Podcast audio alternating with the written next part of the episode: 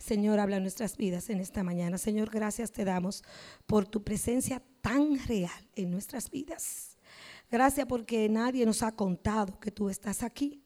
Simple y llanamente nosotros hemos sentido que tú estás aquí en medio nuestro. Y te damos todo el honor, toda la gloria y toda la honra. Depositamos nuestras coronas a tus pies, reverenciando tu grandeza, tu soberanía, tu perfección. Oh Dios, te honramos en esta mañana. Recibe toda la gloria y toda la honra porque son tuyas. Señor, y habla a nuestros corazones, Señor, conforme a tu santa y bendita palabra, Señor. Quita todo pensamiento humano y que tu espíritu pueda fluir a través de mí, sanándome a mí primero, Señor. Que vasija inútil soy, Señor. Pecadora, arrepentida, oh Dios. Y en un proceso de santificación como cada uno de mis hermanos, Señor. Pero te damos las gracias por eso, Señor. Gracias, Padre. Háblanos en esta mañana por Cristo Jesús. Amén. Y hace tiempo que yo quería considerar este tema en la iglesia porque es un tema que habla a mi vida. Y cuando habla a mi vida, desde diciembre de este año pasado, yo escribí en mi agenda y puse en lista que yo quería preparar un sermón y considerar un sermón con relación a este tema, porque yo sé que nos concierne a todo y parece no concernirnos a todo, pero nos concierne a todo. Y hoy tengo muchas citas bíblicas preferí copiarlas aquí y no detenerme a leer las tres o cuatro como la que leo aquí, porque tengo muchas citas bíblicas y quiero hablar con la palabra, porque lo que convierte el alma es la palabra. Yo puedo levantar algún argumento, pero lo que convierte el alma es la misma palabra de Dios. Y vamos a ser confrontadas a través de ella en esta mañana. Y mi tema en esta mañana es, la pereza trae pobreza. La pereza trae pobreza. Algunos de ustedes se preguntarán, no tiene nada, Persia no tiene nada que decirme a mí. O yo cuando lo pensé dije, bueno, pero yo no soy perezosa. Usted no es perezoso ni yo en una área de su vida. Pero ¿qué tal su vida espiritual? ¿Qué tan diligente es? ¿Qué tal su vida secular? ¿Usted es un vago o es una persona responsable en su trabajo? ¿Qué tal su vida relacional? ¿Qué tal su vida emocional? ¿Qué tal su vida espiritual? Hay muchas áreas en la vida de nosotros. Y yo quise de, entrada, eh, para sacarnos del, que, de los muchos, de muchos que piensan, yo no soy aragana o yo no soy aragán, por eso ese, ese, sermón no es para mí. Usted no es aragán en una cosa, pero bastante en otro. Y lo vamos a ver en esta mañana. Y cada quien sabe por dónde cogea, porque yo sé por dónde cogeo también. También. De modo que en esta mañana Dios habla a mi corazón. Y voy a comenzar hablando de la pereza. Y la pereza es uno de los pecados capitales. Eh, y así lo, dijo un, un, señor llamado Hebragio del Ponto. Y él decía que la pereza era un pecado capital, no por la magnitud de lo que era, sino porque de él se derivan muchos otros pecados. Muchos otros pecados. Y ahorita vamos a ver cuáles son esos pecados. Y los antiguos le decían el demonio del mediodía, porque después de comida eh, ellos sentían que, que lo visitaba, ¿verdad? Y nosotros estamos de acuerdo que el demonio del mediodía. Y la pereza, hermanos, se manifiesta con mucha sutileza. Y una de las manifestaciones más sutiles de la pereza es la procrastinación que es dejar de hacer la cosa en el momento que tenemos que hacerlo. El decir, lo dejo para mañana, estoy procrastinando cuando estoy diciendo, lo voy a dejar para mañana. Yo sé que tengo que corregir mis hijos, pero lo dejo para mañana. Yo sé que tengo que leer este capítulo de la Biblia, pero lo dejo para mañana. Yo sé que tengo que visitar a fulanita que está enfermo, pero lo dejo para mañana. Yo sé que tengo que orar más, pero lo dejo para mañana. Y usamos mucho la procrastinación, porque esa es una característica del perezoso. Le gusta mucho procrastinar, procrastinar y dejar para después. Y recuerden mi tema, la pereza lleva, trae pobreza. Charles Spurgeon dijo que los ociosos tientan al diablo a que los tiente. Los perezosos tientan al diablo a que los tiente. Oiga, tentar al diablo es, es fuerte. Pues la pereza tienta al diablo encuentra el terreno perfecto para él hacer lo que quiere hacer.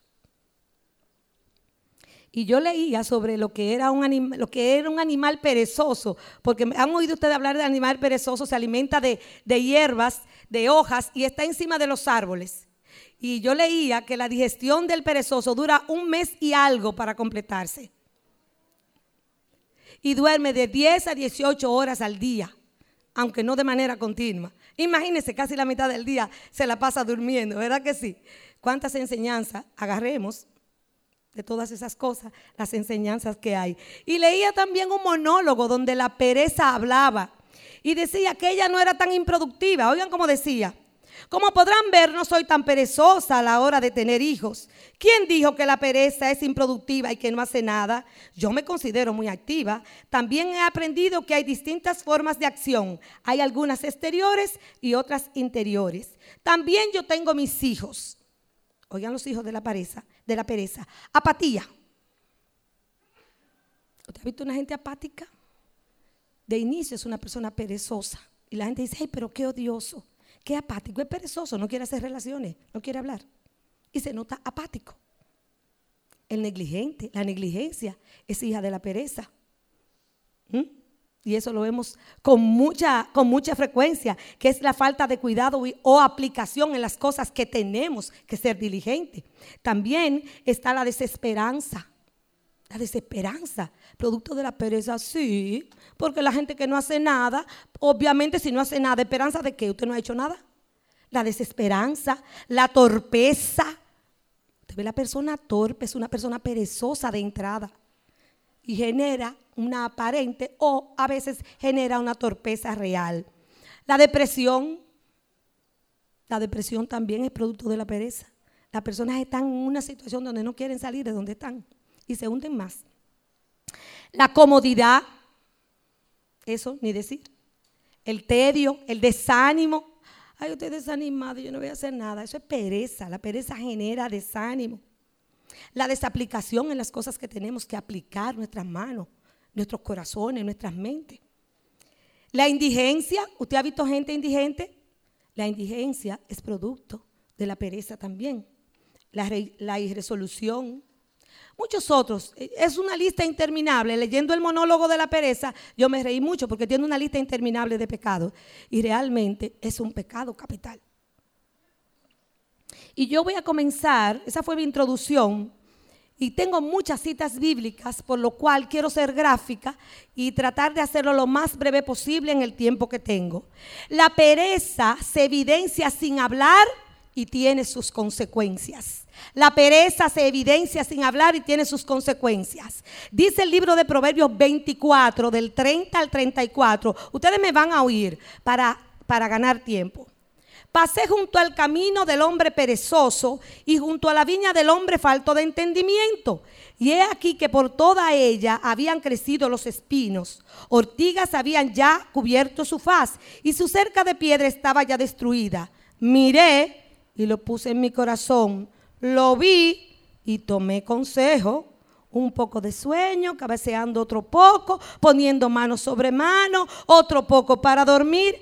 Así vendrá como caminante tu necesidad y tu pobreza como hombre armado. Wow. Pasó por el hombre, el este, este, el, Salomón relata ahí que pasó por, el, por un lugar, por dos lugares, y habían dos tipos de personas. Había un perezoso y había un falto de entendimiento. Había un vago y había un ignorante. Eso fue lo que él encontró. Ambos tenían en común, ¿verdad que sí? Su problema de pereza. Y el resultado fue, había descontrol. ¿Por qué? Porque habían crecido ortigas y habían llenado todo el lugar del hombre perezoso, pero el hombre perezoso no se detenía a cultivar, a arrancar, a podar. El desorden es el resultado de la pereza. Usted llega a una casa y usted se da cuenta de cuán perezosa es una mujer dependiendo de cómo tiene su casa. Pero la pereza se manifiesta en nuestra manera de andar. La pereza se manifiesta en, en muchísimas maneras, de muchísimas maneras, porque la pereza trae desorden. En el trabajo, en el escritorio, en todas las áreas de nuestra vida, la pereza trae desorden. Pero aquí está el hombre perezoso, pero hay también otro hombre. El hombre necio, el hombre falto de entendimiento, el hombre ignorante, dice la palabra que ya había ruina porque las piedras estaban destruidas. Pero cuando Salomón vio esto, dice, tomé consejo para mi alma. Yo tengo lecciones que aprender de aquí y nosotros tenemos lecciones que aprender de aquí. Las lecciones que yo tengo que aprender sobre la ignorancia. Muchas veces el ignorante, usted dice, pero el ignorante no es perezoso. Tiene las riquezas ahí y no las usa por pereza. Era un viñedo lo que tenía el ignorante. Un viñedo. O sea, tenía un capital. Tenía un lugar donde trabajar y donde producir. Pero ¿qué pasó? Estaba en ruina porque la pereza. Él decía, yo tengo un viñedo, yo tal vez, sí, el terreno está bien, pero no aplicó su mano diligentemente para producir. El ignorante le pasa eso. Tiene las cosas en la mano y no sabe cómo usarlas. Dice Proverbios 17, 16. Escúcheme bien porque voy a leer muchas citas para que podamos entender que la palabra se explica sola. ¿De qué sirve el precio en la mano del necio para comprar sabiduría no teniendo entendimiento? ¿De qué sirve el precio en la mano del necio para comprar sabiduría no teniendo entendimiento? Yo recuerdo cuando yo fui en el viaje, uno de los viajes de Pedrito a Praga, y yo tenía el dinero, pero yo quería cosas, y a veces con el dinero que yo quería, yo podía comprar una cosa y otra cosa y otra cosa, pero yo no tenía el entendimiento para relacionar que esa cantidad de dinero me daba para eso. Si no buscaba una calculadora y lo calculaba, yo tenía, yo tenía el precio, yo tenía el dinero, pero no sabía cómo usarlo. Así mismo es la sabiduría, hermano del ignorante. Hermanos, y a veces tenemos ahí, vea, el manual de la sabiduría, del conocimiento. Y podemos sacar y explotar las riquezas, lo inescrutable, lo profundo del conocimiento y de la sabiduría de Dios. ¿Y somos qué? Vivimos como ignorantes. Y tenemos nuestro viñedo, muy bien, gracias. Y la Biblia bien empolvada. Me sorprendí los otros días que una hermana me dijo, su hija me dijo que su mamá dejaba la Biblia en su vehículo y la cogía el domingo para entrar al culto otra vez. Yo dije, bueno, vamos a ver. Aprendí eso del ignorante, pero del perezoso que aprendí, que la pereza, aprendió él, es sutil. Fíjense cómo entra la pereza. Un poquito de sueño, no entra de, no, no entra de lleno, un poquito de sueño, un poquito cabecear, pero un poquito irnos que acomodando. Dice, acomodar las manos y fracasaste. Así vendrá tu necesidad, tu pobreza como hombre armado. ¿Y cómo llega un hombre armado? ¿A qué? ¿A jugar contigo? Llega con armas para destruirte. La pereza, hermano, trae al hombre armado para destruirme. Y recuerde, no estoy hablando solo de la pereza física. ¿eh? Estoy hablando de todos los tipos de pereza y más adelante lo vamos a ver. Benjamin Franklin dijo, la pereza viaja tan despacio que la pobreza no tarda en alcanzarla. La pereza viaja tan despacio que la pobreza no tarda en alcanzarla. Y es así. Así es que cuando somos perezosos o ignorantes en cualquier área de nuestras vidas, tenemos que tomar el consejo. La ignorancia me priva de las bendiciones de Dios. Están ahí pero yo, yo las desconozco. Y por eso vemos cristianos ansiosos y sin paz y, y, de aquí para allá y de allá para acá como viento llevado de cualquier viento de doctrina, porque tienen la verdad ahí, tienen el viñedo, pero no se dedican a estudiarlo, a cultivarlo. La ignorancia y la pereza nos lleva a la pobreza y a la miseria en todas las áreas de nuestra vida. De modo que el perezoso no le gustan esos términos de negarse a sí mismo de tomar cruz, de seguir hacia adelante, de que corramos con paciencia la carrera que tenemos por delante. Estad firmes, continuad hacia adelante. Esas cosas al perezoso no le gusta. Yo me convertí y está bien aquí, Persia. Punto. Y yo quiero hablar de algunas de las características del perezoso. Ay, ay, ay. Encontré tantas que tuve que resumir y quitar. Pero quiero comenzar diciendo que el perezoso no sale de su zona de confort. Proverbios 26, 14 dice, como la puerta gira sobre sus quicios, así el perezoso se vuelve en su cama. ¿Te has visto una puerta giratoria? ¿A dónde vuelve? ¡Pac! ¡Pac! ¿Verdad que sí? Y sobre un mismo lugar, así el perezoso, dice la palabra de Dios, se vuelve en su cama. ¿Y saben por qué, hermanos? ¿Saben por qué el perezoso termina siempre en el mismo lugar? Porque usa excusas ridículas para justificar su pereza. ¿Cuáles son las excusas que usa? Dice Proverbios 26, 13. Dice el perezoso, el león está en el camino, el león está en la calle. Yo no voy a salir porque león está en la calle. Wow, hermano. ¿Y con cuánta frecuencia hacemos nosotros lo mismo? Yo no voy para el grupo pequeño hoy porque está nublado. ¿Está nublado hoy? Para la oración. Es que, van muy pocos hermanos, yo no voy para la oración. Tal vez no la van a dar hoy. Ay, anoche yo me acosté. Yo dormí tan mal anoche que yo no me pude levantar para ir para la iglesia. Yo no, no, no. Eh, yo estaba en una actividad y terminó tan tarde que estoy trasnochada y yo no pude, el domingo no pude ir para allá. Y nos agarramos de cualquier cosa y decimos, el león está en la calle. El león está en la calle excusas ridículas, porque para nuestro trabajo, nosotros no, para nuestro trabajo secular, ninguno de nosotros pone excusa. ¿Alguien ha dejado de ir a su trabajo porque le duele la cabeza? ¿O porque esté lloviendo? Pero a la iglesia brillamos por nuestra ausencia en ciertos escenarios y en ciertos momentos. Y jugamos con el domingo, el día del Señor, como si nada. El león está en la calle.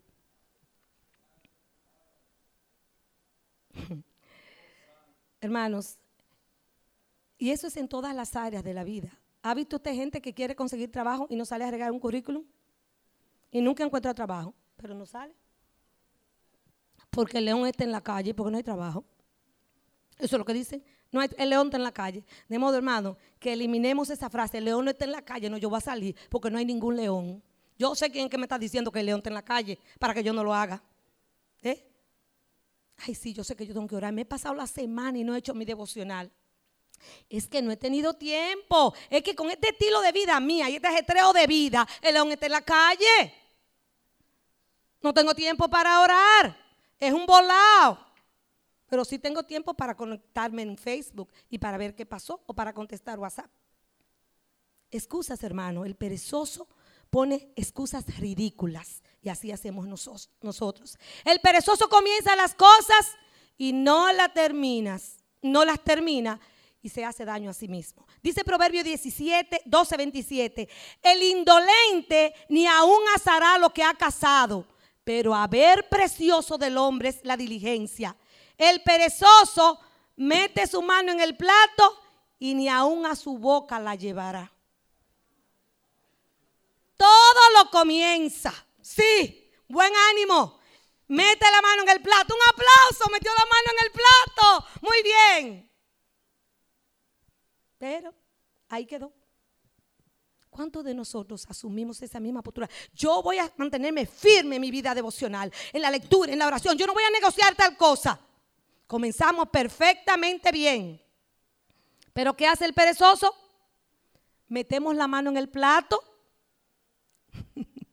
asamos el animal, pero se pudre porque no, lo podemos comer. Las haraganerías no nos dejan comerlo ni llevarlo en la boca la haraganería. ¿Y a quién se hace daño? A sí mismo. ¿Por qué? Porque no se está alimentando. Y a nosotros nos pasa igual. Cuando nosotros metemos la mano en el plato y no nos, espiritualmente hablando estoy, cuando metemos la mano en el plato y no nos llevamos el alimento a la boca, que sabemos que tenemos que llevarlo al alma, ¿qué pasa? Nos vamos secando espiritualmente.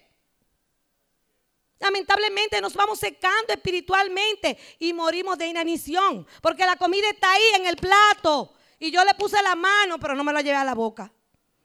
Ay, Persia, pero está drástico. Ese no soy yo. Hermano, eso somos todos. De uno o de otra manera. Comienzas las cosas. A principio de año todo el mundo tiene sus metas, todo el mundo está guau, todo el mundo yo voy a hacer esto, todo el mundo. Y en marzo ni nos acordamos de las metas que hicimos. Pereza. El perezoso racionaliza su pereza Dice Proverbios 26, 16. En su propia opinión, el perezoso es más sabio que siete que sepan aconsejar. Sabe más que tú el mundo. Y le tiene una, le razona a usted por qué no tiene donde está trabajando. O le razona por qué no lee mucho la Biblia. O le razona por qué no visita. O le razona por qué no viene a la oración. O le razona por qué no tiene una vida espiritual estable. O le razona, pero usted lo oye hablando y ya usted sabe, es un discurso. Y él termina convenciéndose a sí mismo. racionaliza las cosas, justificando su negligencia y su apatía. Es asediado por su deseo sin realizar. Dice Proverbios 13:4, el alma del perezoso desea y nada alcanza, mas el alma del diligente será prosperada. El alma, porque no es que no tiene aspiraciones. Ay, los perezosos tienen, los perezosos tenemos eh, eh, aspiraciones. Queremos. ¿Y quién dijo que no? Ay, yo quiero aprender a predicar, yo quiero aprender a evangelizar. Sí, pero aquí hay los lunes academia. ¿Y cuántos se inscribieron para otro, para el otro ciclo? Yo quiero aprender de la palabra. Yo estoy tomando en serio mi vida de fe. Sí, pero los lunes deberíamos de estar. Entonces aquí sí es verdad. Digo yo. El perezoso es asediado por su deseo, solamente deseo. El perezoso es de gran costo para su jefe. Dice Proverbio 18:9, también el que es negligente en su trabajo es hermano del hombre disipador. En su trabajo, tener un perezoso en el trabajo sale caro, porque dicen por ahí, como dicen por ahí, vive, no va a decir como que dice, amarrando la chiva. Cuando yo trabajaba en enfermería, eh, las mujeres, eh, los medicamentos de noche no se lo ponían, eh, a veces en la mañana, en la tarde, usted lo veía sentada en la estación cherchando. Y de, ese era lo que decía, aquí estamos amarrando la chiva. O sea, pero dejando de hacer cosas que tenían que hacer. No es, diferente de nosotros. El perezoso también termina pagando tributo a otro. Eso es, dice Proverbio 12:24. La mano de los diligentes enseñoreará, mas la negligente será tributaria. Usted ha visto dos gente que inician un proyecto y uno se fue adelante y el otro se quedó atrás. El perezoso será tributario siempre, estará por abajo siempre. A veces está por abajo, no es porque no es, no es necesariamente por la pereza, pero muchas de las veces son tributarios y eso, eso, eso, eso es trágico, precisamente porque el otro, ah, le fue bien, mira, se graduó con magna cum laude, se graduó con cum laude, mira, uno que estaba en clase mío ahora es jefe mío. Pregúntate lo diligente que fue ese y las horas que se trasnochó y el tiempo que invirtió para lograr donde estaba. ¿Y tú dónde estabas? Bien, gracias, estábamos durmiendo. O pidiendo el tiempo cualquier cosa. ¿Sabe qué otra característica del perezoso? No prevé para el futuro. Y esa, es, esta característica a mí me llamó tanto la atención, porque es como el Señor diciéndonos, humillándonos, porque es una pela que el Señor nos está dando con este pasaje. Nos pone el ejemplo de una hormiguita. No nos pone el ejemplo de una cosa, no, no, no, de una cosa que usted le hace así con la mano y la mata. Y esa es más sabia que nosotros. Y no lo digo yo, lo dice la palabra. Dice Proverbios 6 del 6 al 8. Ve a la hormiga, oh perezoso, mira sus caminos y sé sabio, la cual no teniendo capitán, ni gobernador, ni señor, prepara en el verano su comida y recoge en el tiempo de la siega su mantenimiento lecciones que aprender de la hormiga. La hormiga tiene capitán. No necesita supervisión. El, jaragán necesita supervisión para trabajar. Y si no lo están viendo, no trabaja. ¿No es así? El perezoso es así. Pero la hormiguita dice que no teniendo capitán, no teniendo que la dirige, es sabia. Y trabaja en el verano porque es tiempo de trabajar. No es tiempo de estar acotado. No es tiempo de dormir, es tiempo de leer la Biblia, es tiempo de estar, de vivir vidas como Dios espera de nosotros, hermanos. No necesita supervisión porque no sirve al ojo. No es para que lo vean. El perezoso trabaja para que lo vean. Cuando el jefe está ahí. Tan pronto el jefe salió de ahí, cierra ese escritorio y llama por teléfono y se pone a buscar información. La hormiguita piensa en el mañana, el perezoso no piensa en el mañana. El perezoso vive lo que, lo que traiga el día. Pero el diligente y el sabio, como yo digo siempre, guarda para cuando vengan los años, ¿qué fue lo que hizo José? Cuando vinieron los años de, de vaca flaca, él tenía guardado porque guardó durante los años de vaca gorda. Y ojo hermano, nosotros tenemos que ser sabios cuando estamos en tiempo de vaca gorda para cuando vengan los años de vaca flaca. Pero tenemos que ser sabios y diligentes. ¿Y sabe qué me llama la atención? El trabajo en equipo. El perezoso no trabaja en equipo. Siempre le deja la carga más pesada a otro.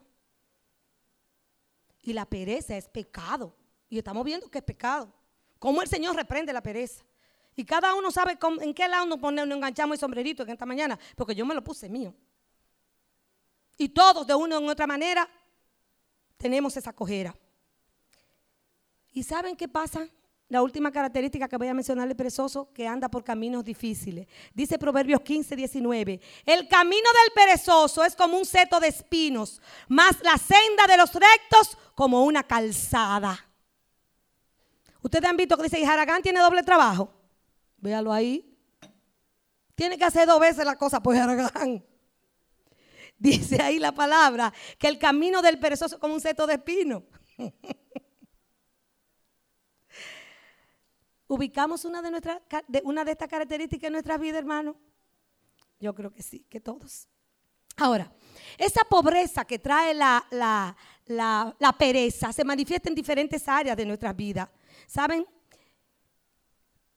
La más letal es la pereza en la vida espiritual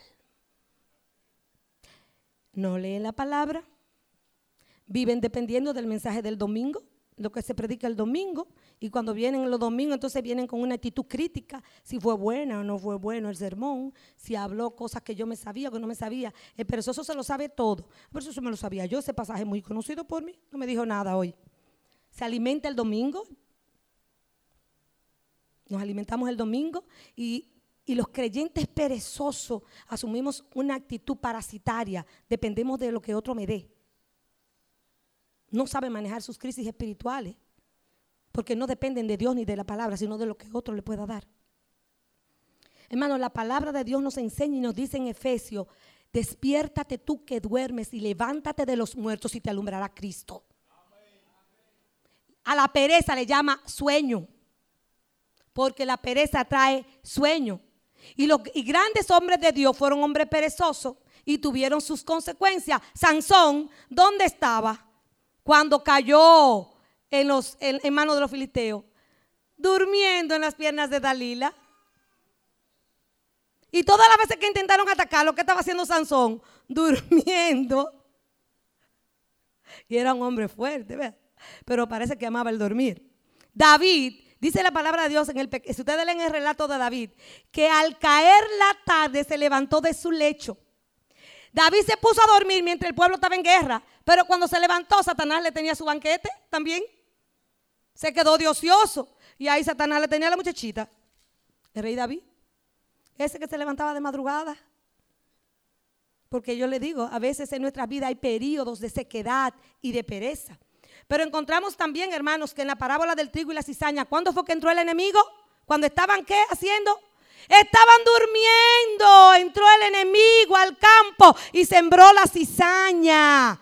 Hermanos, el letargo espiritual le abre la brecha al diablo para que entre y siembre cizaña.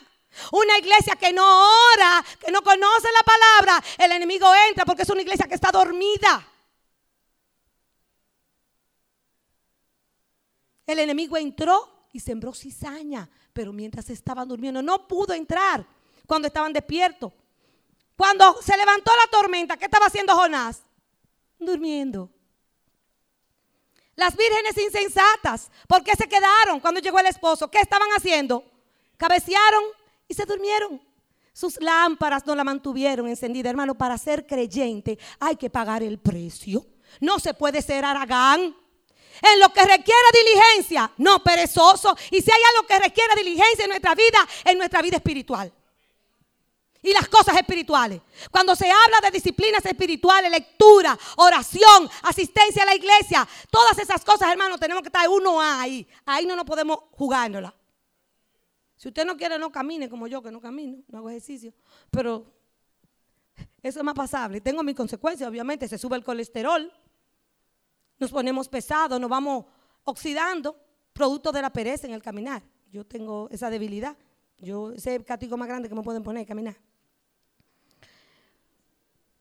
Hermano, la pobreza, la pereza, dice la Biblia en el libro de Proverbios 23, 21, porque el bebedor y el comilón empobrecerán y el sueño hará vestir vestidos de harapos. El sueño trae miseria y el sueño espiritual trae miseria espiritual negligencia en el uso de nuestros dones. ¿Recuerdan ustedes la parábola de cuando el Señor fue y le entregó los talentos? ¿Qué fue lo que hizo el que le entregó un talento? Lo escondió. ¿Y cómo lo reprendió el Señor? Siervo malo y negligente. Por lo menos podías haber hecho algo y haberme entregado uno más, pero nada hiciste. De modo que Dios nos va a llamar a cuenta. Y yo quiero ese día decirle, Señor, aunque sea un chinchín, la mitad de, ¿verdad? Hermano, ¿qué tú estás haciendo con lo que Dios te dio? Te van a pedir cuenta. Esta semana estudiamos que no vamos a ser juzgados para condenación, pero si hay entrega de galardones. Yo quiero oír la voz del Señor que me diga, ven, buen siervo. Hay corona para ti. Y aun si no hubiese corona, hermanos, debemos de hacer aquello para lo cual Dios nos puso en la tierra. Y usted sabe cuando usted encuentra el propósito de vida, cuando usted descubre su don. Y a qué usted vino, entonces la vida cobra sentido. Hay negligencia, hermanos, en lo espiritual. Hay negligencia en lo relacional. Y usted me dice, ¿cómo es la negligencia en lo relacional? Usted ha visto gente sola. Se enferma y nadie lo va a visitar porque no cultivó una relación. Ese es el tipo de gente que no va a visitar enfermo, que no va a un funeral, que no cumple con nadie, pero no sembró y se pone bravo cuando está solo. O cuando está sola, óigame, pero usted no lo sembró. Usted fue un negligente y un perezoso relacionalmente. Usted no cultivó el amor. Usted no se ocupó del que llevaba carga. Usted no se ocupó de que estaba enfermo. Entonces vamos a buscar donde nos sembramos. Y no lo hay. Y vemos hermanos solos, aislados, y así terminan en la vida. Pereza relacional, que es antibíblica. Porque Dios nos puso a habitar en familia. Aquí están sus hermanos, mírese la cara. Usted va a estar, yo voy a estar viendo a Arely por la eternidad. Porque vamos a estar en el cielo.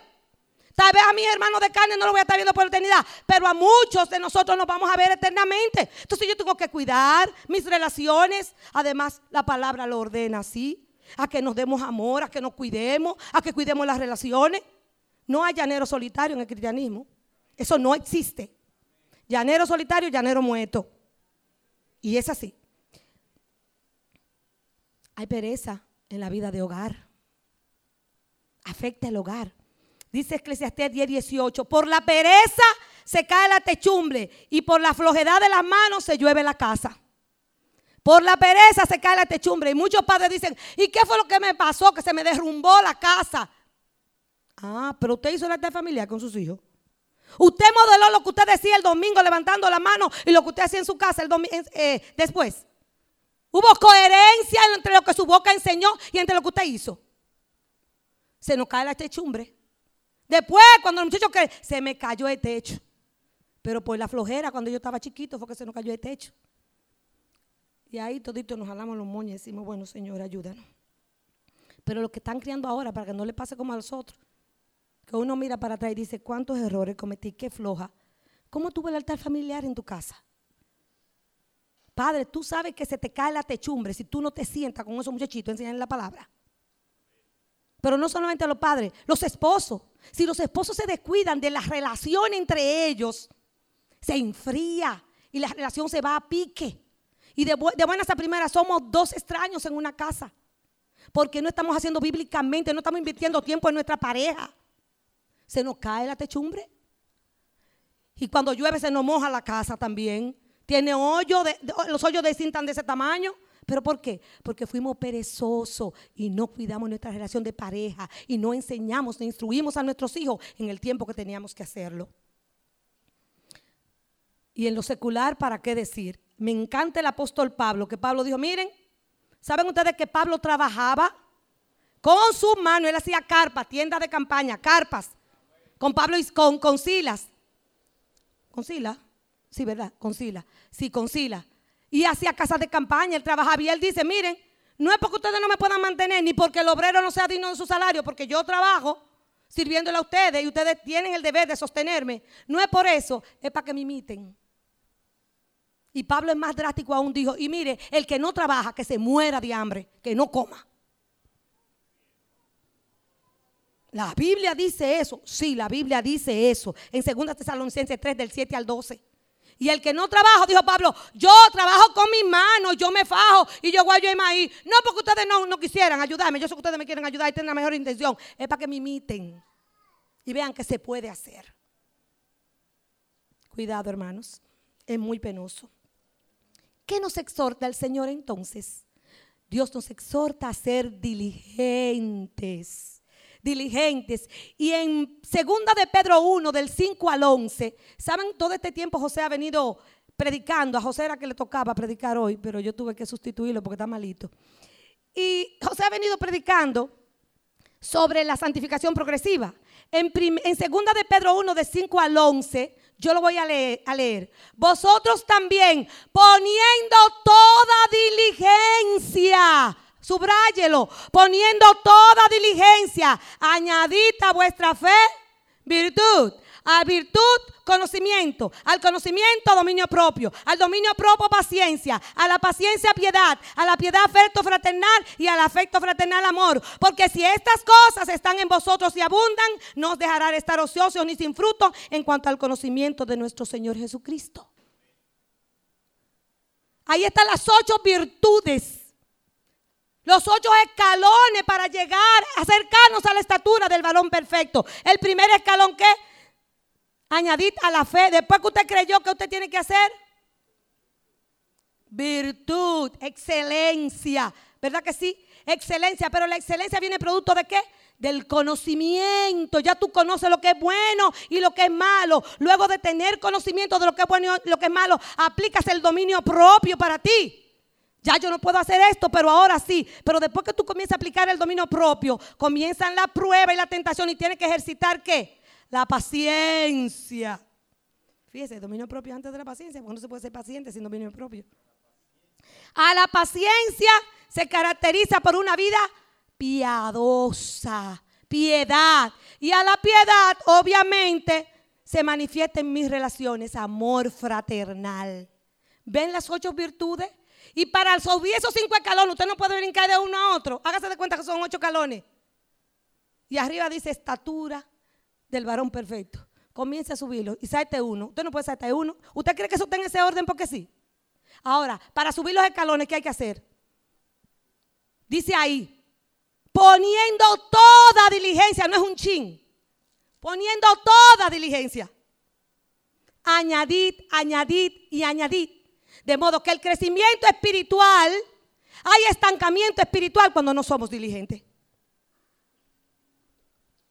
Segunda cosa por la que Dios nos exhorta a ser diligentes Deuteronomio 4:9. Por tanto, guárdate y guarda tu alma con diligencia, para que no te olvides de las cosas que tus ojos han visto, ni se aparten de tu corazón todos los días de tu vida. Antes bien, las enseñarás a tus hijos y a los hijos de tus hijos. Yo tengo que enseñárselo a Lucas. Lima y yo tenemos que enseñárselo a Lucas también.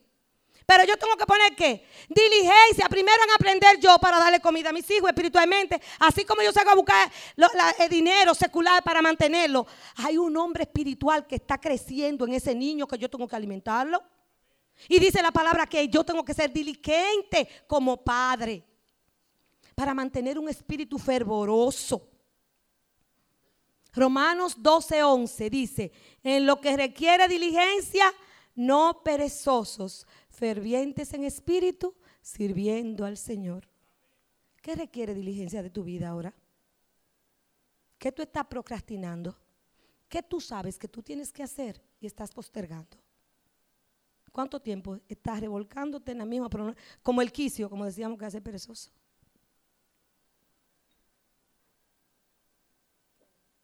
La palabra de Dios nos dice que tenemos que ser diligentes en la administración de nuestro tiempo. Ay, ay, ay. A ver, ¿cómo tú inviertes? ¿En qué tú inviertes tus 24 horas? Piénsalo ahora. ¿Cuántas duermes? ¿Cuántas lees los WhatsApp? ¿Cuántas ves los Facebook? ¿Cuántas lees la Biblia? ¿Cuántas horas? ¿Cuánto inviertes en ver televisión? Entreten, entretenimiento, entreten y miento. Entretenimiento, así que se llama. Te entretiene, pero está mintiendo, tú no te entretienes, te estás robando el tiempo precioso cuando la Biblia te está diciendo que miremos con diligencia cómo andéis, no como necios, sino como sabios, aprovechando bien el tiempo, porque los días son malos, de modo que como yo aproveche mi tiempo, dice si yo soy necia o sabia. La administración de mi tiempo habla de si yo soy sabia o soy necia. Porque aquí dice eso. Mirad bien con diligencia cómo andéis. No como necios, sino como sabios, aprovechando bien el tiempo, porque los días son malos. Y ahora más que nunca el diablo bombardea, nos bombardea por todos los lados con tal de distraernos y robarnos la atención del eterno. 20 mil entretenimientos. Piensa en un día ordinario de usted. Su momento de ocio, ¿qué usted hace? Facebook. ¿Lo coge usted para meditar en un pasaje, para escribir lo que la Biblia está diciendo? ¿Lo coge para leer un buen libro cristiano? ¿O simplemente se tranca y dice, déjame hablar un poquito? A las 3 de la tarde, a las 4, a las 5, a las 6, a las 7, a las 8, a las 8, cualquier hora. Cuando tú estás en tu casa. ¿Cómo tú canalizas tu tiempo de ocio? Los tiempos son malos, ¿eh? Vivimos tiempos malos, hermano. Debemos de canalizar bien el tiempo. Y segunda de Timoteo dice, Procura con diligencia presentarte a Dios aprobado como obrero que no tiene de qué avergonzarse. De modo que hay que rendirle cuenta a un jefe. Y si a ese jefe tenemos que rendirle cuenta y te llamara ahora mismo, ¿qué le diríamos?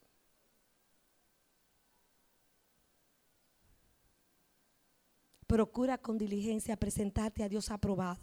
¿Puede el Señor ponernos un cotejo? Como aprobado, hay que ser diligente espiritualmente.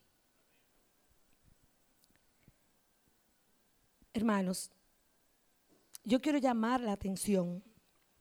Me van a felicitar porque terminé. Yo quiero llamar la atención a este tema. Y en el libro de Eclesiastés 9:10 dice, todo lo que te viniere a tus manos para hacer, hazlo según tus fuerzas, porque en el Seol donde vas no hay obra, ni trabajo, ni ciencia, ni sabiduría. Es aquí y ahora. Es aquí y ahora. Y yo hablo ahora con los creyentes. ¿Qué está procrastinando? ¿En qué área de tu vida estás durmiendo? ¿De qué manera Dios nos va a vocear y nos va a decir las cosas? Porque Dios no vocea a través de su palabra y nos grita a través de su palabra. En el púlpito Dios nos habla a través de su palabra. En los ETC Dios nos habla. Hermano, ¿hasta cuándo vamos a estar en ese sueño aletargado por años? Y en la misma, en la misma nimiedades y ñoñería de toda la vida y no crecemos. ¿Hasta cuándo? Despiértate tú que duermes y levántate de los muertos. Hay un letargo espiritual de que tenemos que sacudirnos, hermano. No hay comodidad en la fe, eso no es verdad. No hay comodidad, hay que estar incómodo. Y si usted se siente cómodo, cuestiónese. Porque la vida de fe lleva consigo negarse a sí mismo. Y desde que me hablan de negarme a mí mismo, ya estoy incómoda. Porque estoy contra mi naturaleza. Porque mi naturaleza es autocomplaciente. Y desde que me dicen que me niega, ya me están diciendo pelea con Persia. Y yo lo que quiero es estar en paz con Persia. Yo quiero complacer a Persia.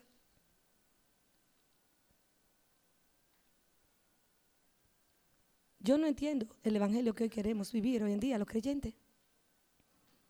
Evangelio sin cruz, no lo hay. Yo no el evangelio bíblico es uno. El que yo oigo por los canales de televisión y por los programas es otro. Pero el, que, el bíblico me dice que es diferente. El bíblico me dice que yo tengo que poner diligencia para llegar a la estatura. Que hay una parte que Dios hace. Dios me da su espíritu que me capacita y me da la fuerza. Pero hay una parte volitiva. Yo tengo que responder a aquello que Dios me está llamando. Y no nos está llamando Dios a santificación. No nos está llamando Dios al crecimiento. Entonces nosotros tenemos que responder con diligencia. No es que subí este escalón y ahí me quedan seis y pasan diez años y yo estoy en el mismo escalón, intolerante con mi hermano. No tengo paciencia. No tengo conocimiento.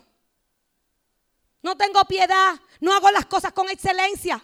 El amor no, se, no lo reflejo en mi vida. Pero producto de qué, hermano? No somos diligentes en la fe. Y a los amigos que nos visitan en esta mañana,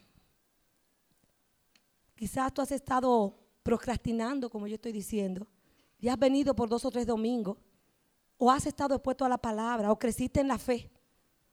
Y dices, sí, yo voy a ser cristiano, yo lo voy a dejar para cuando después, yo voy, Hoy es el día de salvación, dice la Biblia. Hoy es el día de salvación. Así es que el Señor te está hablando hoy y está diciendo que tú tienes que aplicar diligencia a tu parte espiritual. Amigo, lo espiritual es eterno.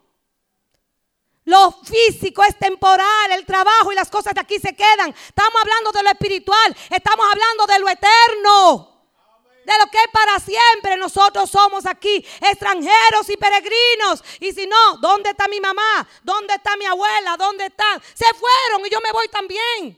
Y nos vamos cada uno de nosotros. Nos vamos.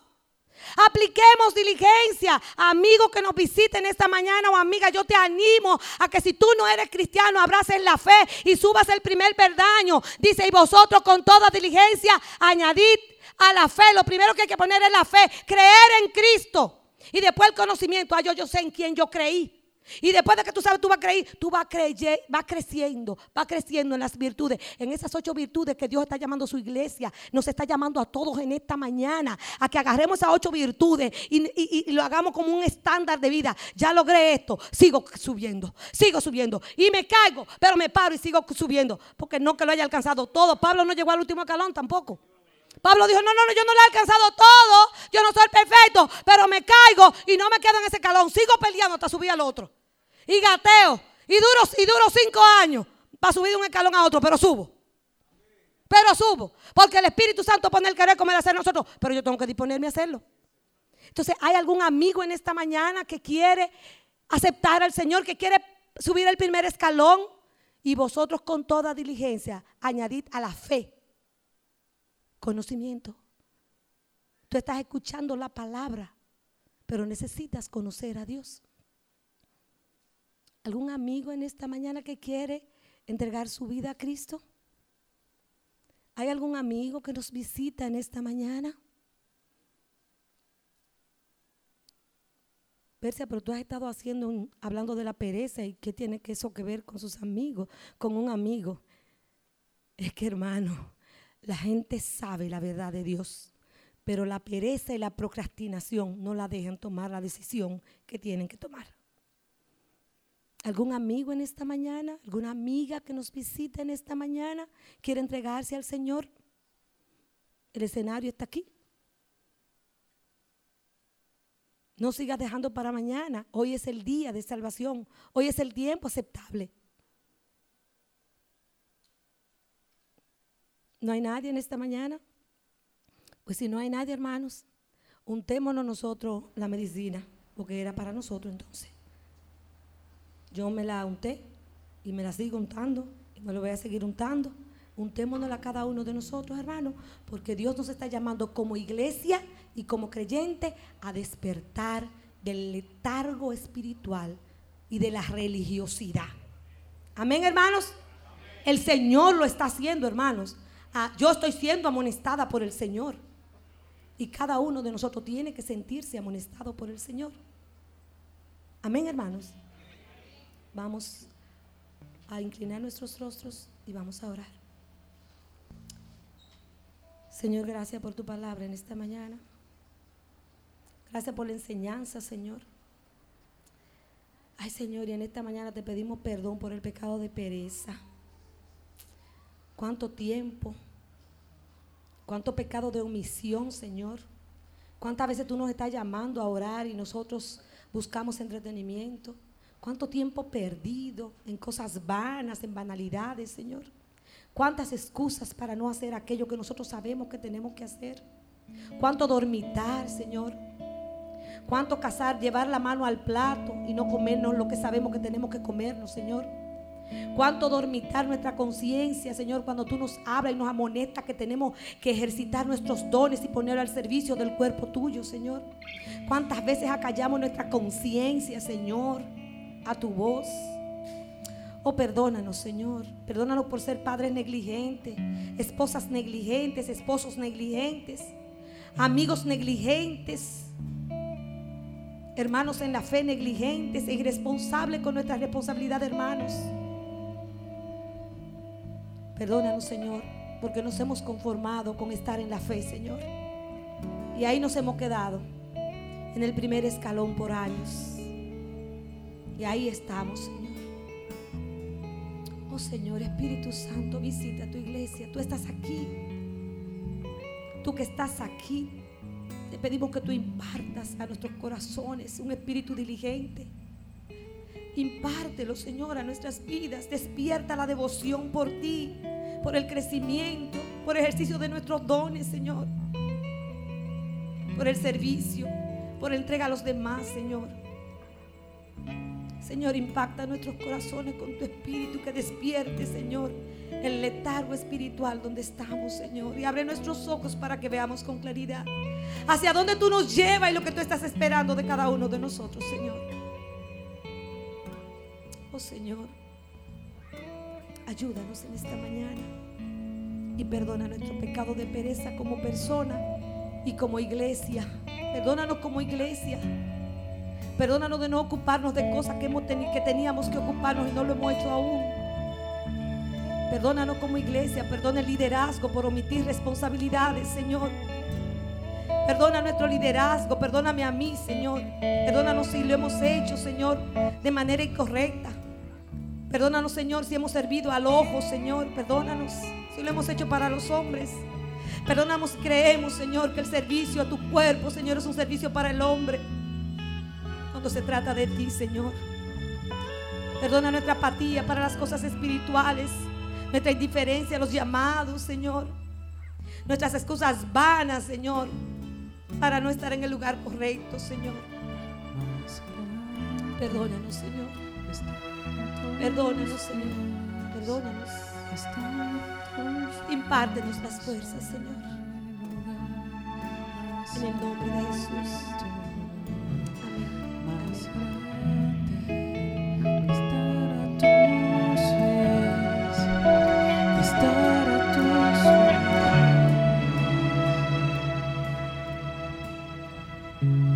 Bendecimos al Señor. gracias. Y una de las gracias del Evangelio es que podemos empezar hoy. Aún la falta que hayamos cometido,